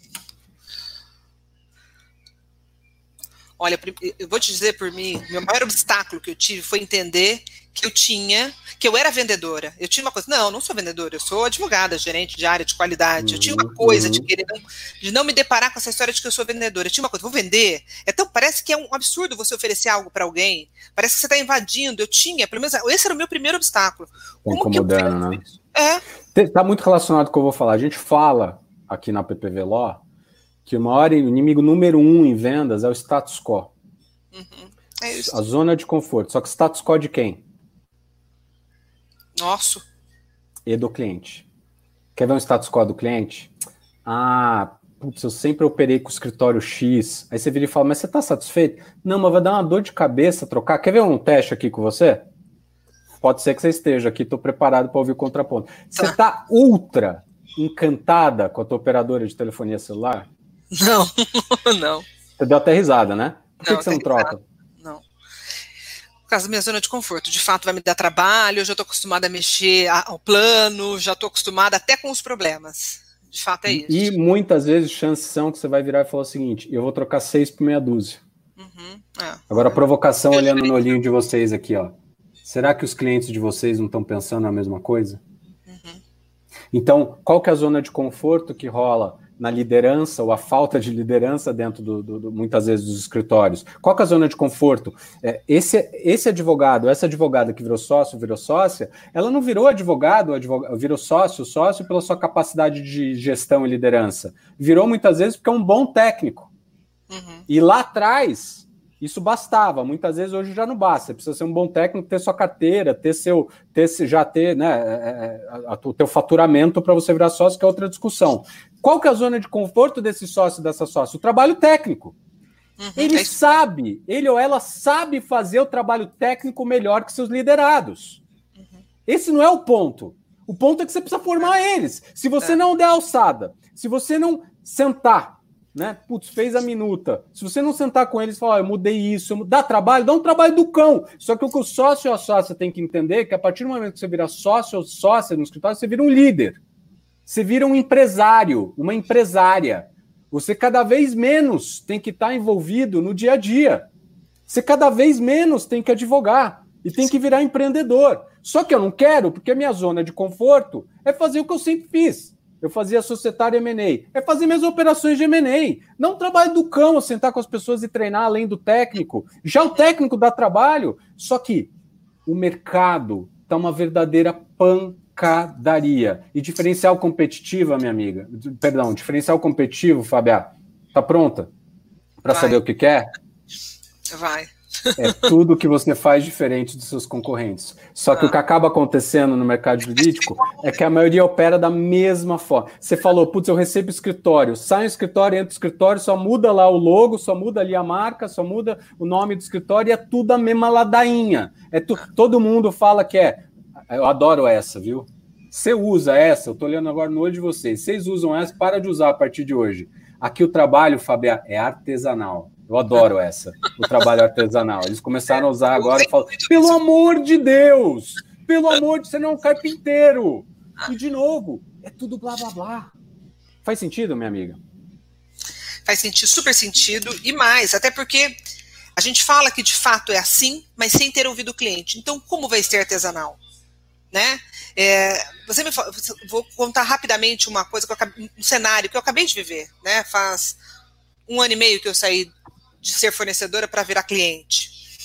E logo na minha primeira contratação, é, eu vim, lógico, também certa do que eu tinha que fazer, né? Sabendo, assim, imaginando que eu tinha total certeza do que eu tinha que fazer, busquei um fornecedor que tivesse, que eu já tivesse conhecimento, como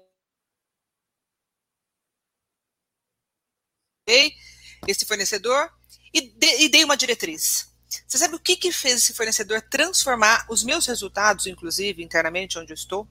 Hum. Foi ele me perguntar, ele falar para mim, bom, ok, você quer isso, Fábio? Né? Eu estava assumindo uma posição, já tinha uma, uma ideia do que eu queria implantar. Ele falou, mas talvez você possa fazer assim, assim, assado. E transformou meu projeto. Olha que interessante. Ou seja, de fato foi artesanal, porque olhou para o meu segmento e falou: você não conhece esse segmento, Fábio? Talvez eu conheça um pouquinho melhor que você, você está chegando aí agora, né? O que, que você acha de implantar esse projeto de outra forma? Posso fazer uma pausa? Pode. Você, você vê que legal, a gente vai trabalhar isso na maratona, né? Foi colaborativo, não foi impositivo.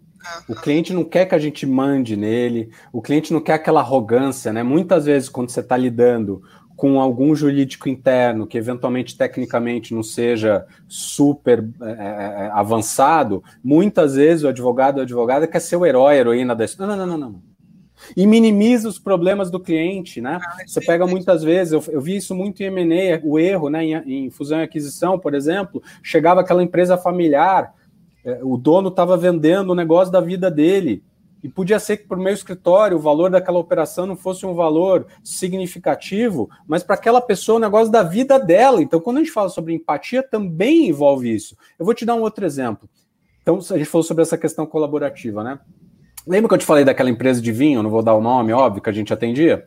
Eles chegaram para a gente, o Zé, meu sócio, já tinha feito um, uma convenção de vendas deles, E eles chegaram para a gente falando: olha, a gente quer a gente não faz mais esse tipo de trabalho por uma questão de braço, né? Porque a empresa sou eu e meu sócio, né? A gente brinca quando a gente está num call nós dois, Fábio, a gente fala, vocês estão conversando com 100% da empresa nesse exato momento. Então a gente não faz mais por, causa, por questão de braço, mas a gente fazia na época, eles viraram e falaram assim: ó, oh, Bruno Zé, a gente precisa de um manual de vendas. O que é um manual de vendas? Seria basicamente uma, essa espinha dorsal aí de, de planejamento, preparação, prospecção, levantamento de necessidades dos clientes, negociação dentro do escritório que, que você acha? Volta, vamos ver se, se, essa, se essa, já está antenada. O que, que você acha que 99% dos consultores fazem? Então o cliente chegou e falou: Bruno, Zé, eu preciso de um manual de vendas, é um negócio que a gente fazia. O que, que você acha que 99% dos consultores fazem? Eu acho que eles não mandam. Eles mandam. Não, eles falam: não, você quer um manual de vendas? Sim, senhora. Pão de queijo acompanha? Você quer uma coca? Né? Enfim, eles, eles dizem amém. Eles dizem amém. Eles dizem amém. Maravilha. Mas me conta um pouco, Fábio, por que, que vocês resolveram que vocês precisam desse manual de vendas? Isso é, isso é vender. O, hum. o, que eu, o, que eu, o, que o que o 99% faz não é vender. A proposta do manual by the book. Não, não, é by the book. Beleza. Por que, que vocês decidiram? Ah, a gente está sentindo, como a gente tem atuação em várias unidades ao redor do Brasil, está faltando uniformidade na nossa, na nossa turma de vendas, assim, cada um acaba fazendo de jeitão, tudo bem que a gente tem os regionalismos, né, cada região do Brasil tem, um, tem as suas particularidades, mas está faltando uma certa uniformidade. A gente falou assim, olha, a gente estava com alguns clientes que estavam com um problema muito parecido com o seu, e o que, que a gente percebeu? Se simplesmente jogar um manual seco na mão deles, eles muitas vezes não vão ler. E se além do manual a gente fizesse umas pílulas online de cinco minutos, que seus gestores pudessem usar na matinal de vendas, pudessem usar nos encontros de vendas. Faria sentido para você, Fabiá? Nossa, Bruno, faria muito sentido para a gente. Fabiá, a proposta sai de X para 3X e é bom para quem? É bom para os é bom dois. Quem? É bom para os dois. Essa é a sacada. Tem que ser bom para os dois. Não é sobre empurrar. O que eu sempre falo para meus clientes quando eles vão, primeiro, eu não vou aqui ficar focando no, no, nos buzzwords, no hack da vez para você. Primeiro, eu sempre falo o seguinte: venda não é arte nem é guerra. Eu odeio aqueles caras de falar assim sobre as armas de vendas que você vai ter, sobre a pancada. E, e não é arte porque é técnica, né? Não é aquele negócio de inspiração divina.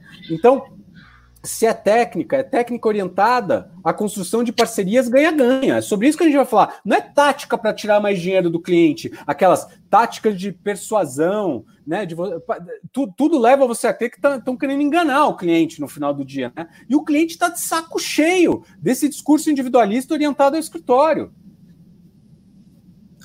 Não, e esse ganha-ganha te dá continuidade, né? Porque se o cara percebe isso, eu percebo, por exemplo, quando eu contrato meu fornecedor, meu parceiro, que não é meu fornecedor mais, é meu parceiro de negócio. Se eu contrato meu parceiro que está pensando no nosso bem, isso é um. Bruno, é muito perfeito. Você vê claramente quem tem a postura ganha-ganha e quem tem a postura é, quero ganhar tudo de uma única vez. Você vê claramente. Hoje não tem como. Assim, faz muito sentido isso que você falou. Bom, a gente já está partindo para o final, eu vou fazer um, um, uma combinação de tudo que eu anotei aqui no meu paper, porque eu anotei muita coisa. A gente falou começando planejamento, preparação, segmentação, customização, customização, inspiração de equipe, preparação, liderança de equipe. Olha quanta coisa, né? A gente está indo do início, quando o escritório precisa fazer um planejamento de vendas, entender para que ele vai vender, o que ele vai vender, como ele vai vender, etc, etc e tal, até o ponto de capacitar quem está fazendo isso por ele que aponta, né? Foi a trilha que eu construí aqui. O que eu queria ouvir de você, assim, caminhando para o final, antes da gente abrir para a questão dos nossos dos nossos próximos passos. É, é possível dentro, na verdade, qual é a sua visão? Como fazer isso acontecer? É possível? Não, porque é possível, já sei que é possível. Como fazer isso acontecer? Do planejamento à formação da equipe, né? É, com a sua visão, com a sua experiência, você que está em grandes escritórios, a gente consegue fazer isso no pequeno, no médio, no grande? Ou não, eu só consigo fazer isso no grande? Eu preciso ter muita gente? É possível fazer isso com a minha eu equipe? Como você mesmo falou, nós temos hoje escritório de dois, três advogados, que estão indo muito bem, obrigada, e que agora precisam se reinventar, e que os três são os únicos, né? A minha pergunta para você é assim, dá para fazer? Como fazer? Qual é a sua estratégia, a sua dica para fazer isso acontecer? Do planejamento à inspiração e liderança de equipe. Olha, se não desse para fazer estrutura pequena, não existia minha empresa, porque minha empresa é composta de dois vendedores aqui. A gente se apresenta como vendedores. Eu me apresento, aliás, como consultor desafiador, que eu acho que esse é meu papel. Uhum. Meu papel é de provocar, fazer provocações positivas, tirar o bumbum do cliente da cadeira, porque se o cliente não vai tirar o bumbum da cadeira, ele não vai mudar. Uhum. A tendência dele ao status quo é muito maior agora, principalmente por tudo que está acontecendo. Sim, porque sim. mudança implica em risco, a gente não entende isso. Não, mas eu sou ótimo, eu sou o melhor cara do mundo.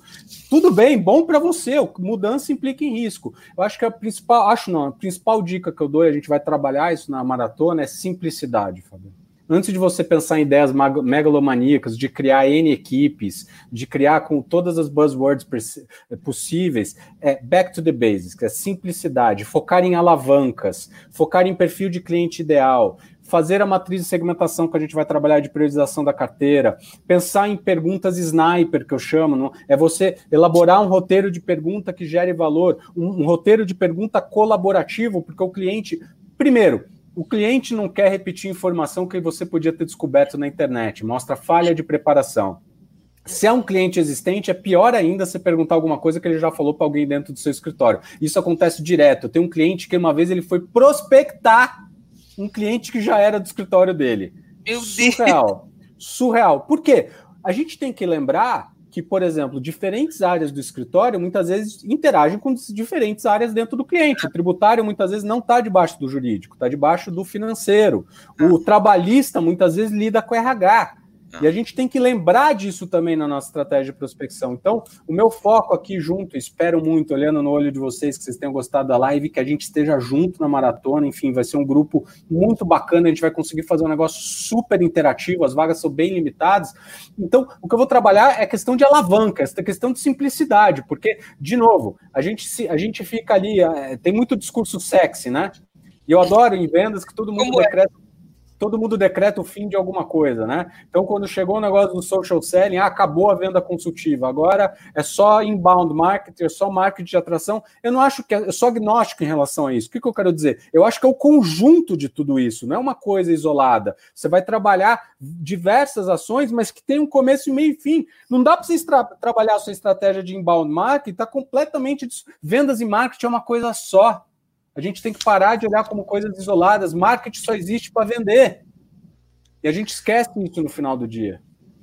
Bruno, eu sei que está indo para o final, mas eu ainda tenho mais uma pergunta, eu tenho um recado para passar para todo mundo, eu tenho mais um tema super importante, que é falar da, dos diferentes stakeholders. Nós, advogados, somos desafiados a falar com diferentes stakeholders. Você, talvez, tributário esteja lá com o financeiro, trabalhista lá com o RH, compliance lá, sei lá, dentro de uma área governamental, de fato, nós estamos sendo desafiados a falar com diferentes stakeholders. Eu quero, segura essa pergunta, eu quero que você termine essa live falando disso, desse grande desafio, como fazer isso.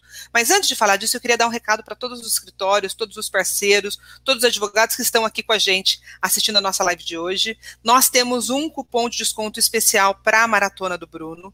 Venham de fato, dediquem tempo de vocês, o mindset de vocês para essa transformação que o Bruno está propondo, porque é uma transformação, é muito mais do que uma ferramenta ferramenta de venda, é um diferente approach de conexão entre o escritório e o cliente. Falando para vocês, eu como cliente hoje sinto do escritório do advogado que fala comigo pensando nas minhas necessidades. Claramente, esse é o segredo. Só que isso não é fácil, né? Também já estive sentada do lado de lá, é muito difícil mudar o mindset. Então, Dediquem tempo de vocês, é, foco em desenvolvimento da equipe, tragam a equipe para participar, para ouvir o Bruno trocar as experiências. Venham fazer parte dessa maratona conosco. É uma maratona muito eficiente. Bruno vai tratar do planejamento, preparação, relacionamento com o cliente, preparação de equipe. Então, de fato, pessoal, vale super a pena. E nós da WIFLab, como vocês são muito parceiros, preparamos esse cupom de desconto especial para vocês. Nós vamos enviar para vocês para a maratona específica do Bruno e para a nossa maratona completa de gestão com todos os outros é, professores, profissionais de mercado que estão com a gente. Então, esse é recado que eu queria dar, dar para vocês. E, Bruno, queria que você, é, é, de fato, nos falasse um pouco dessa grande dificuldade e como vencer essa dificuldade. Difícil a beça, advogado falar com financeiro, advogado falar com RH. Uhum. Como é isso, hein? Como preparar o nosso time, do sócio ao advogado júnior, ao financeiro, a falar com todas as áreas da empresa? Sensacional tua pergunta. Eu quero também deixar um último convite aqui. se você gostou, se você foi impactado, impactado por essa live, recomenda, recomenda a maratona, participe, traga outras pessoas do seu escritório, traga colegas que vocês acham que podem se beneficiar. A gente vai ter umas discussões super bacanas, a gente vai fazer um negócio super interativo. Vai ser um prazer causar um impacto positivo na vida e carreira de vocês. Contem muito comigo para ser um verdadeiro diferencial competitivo aí dentro do seu escritório. E a sua pergunta é ótima. Na verdade, eu me especializei nisso, né? é, que a gente chama de divisão do ciclo de compra do cliente, né? Pode ser até um tempero para a gente dar na nossa maratona, não estava previsto, mas acho que como bônus a gente pode incluir esse tema, que é um tema fantástico. Que, de novo, eu queria falar sobre tudo, né? Mas o tempo acaba sendo curto, a gente vai ter que priorizar, mas esse é um tema fantástico. Estatística do Gardner, minha querida amiga, para a gente ir caminhando para o fim. Tá. Em, em, em compras de alta complexidade, leia-se múltiplos tomadores de decisão, ticket médio alto, você tem em média 11,1 pessoas que participam direta e indiretamente da tomada de decisão do cliente.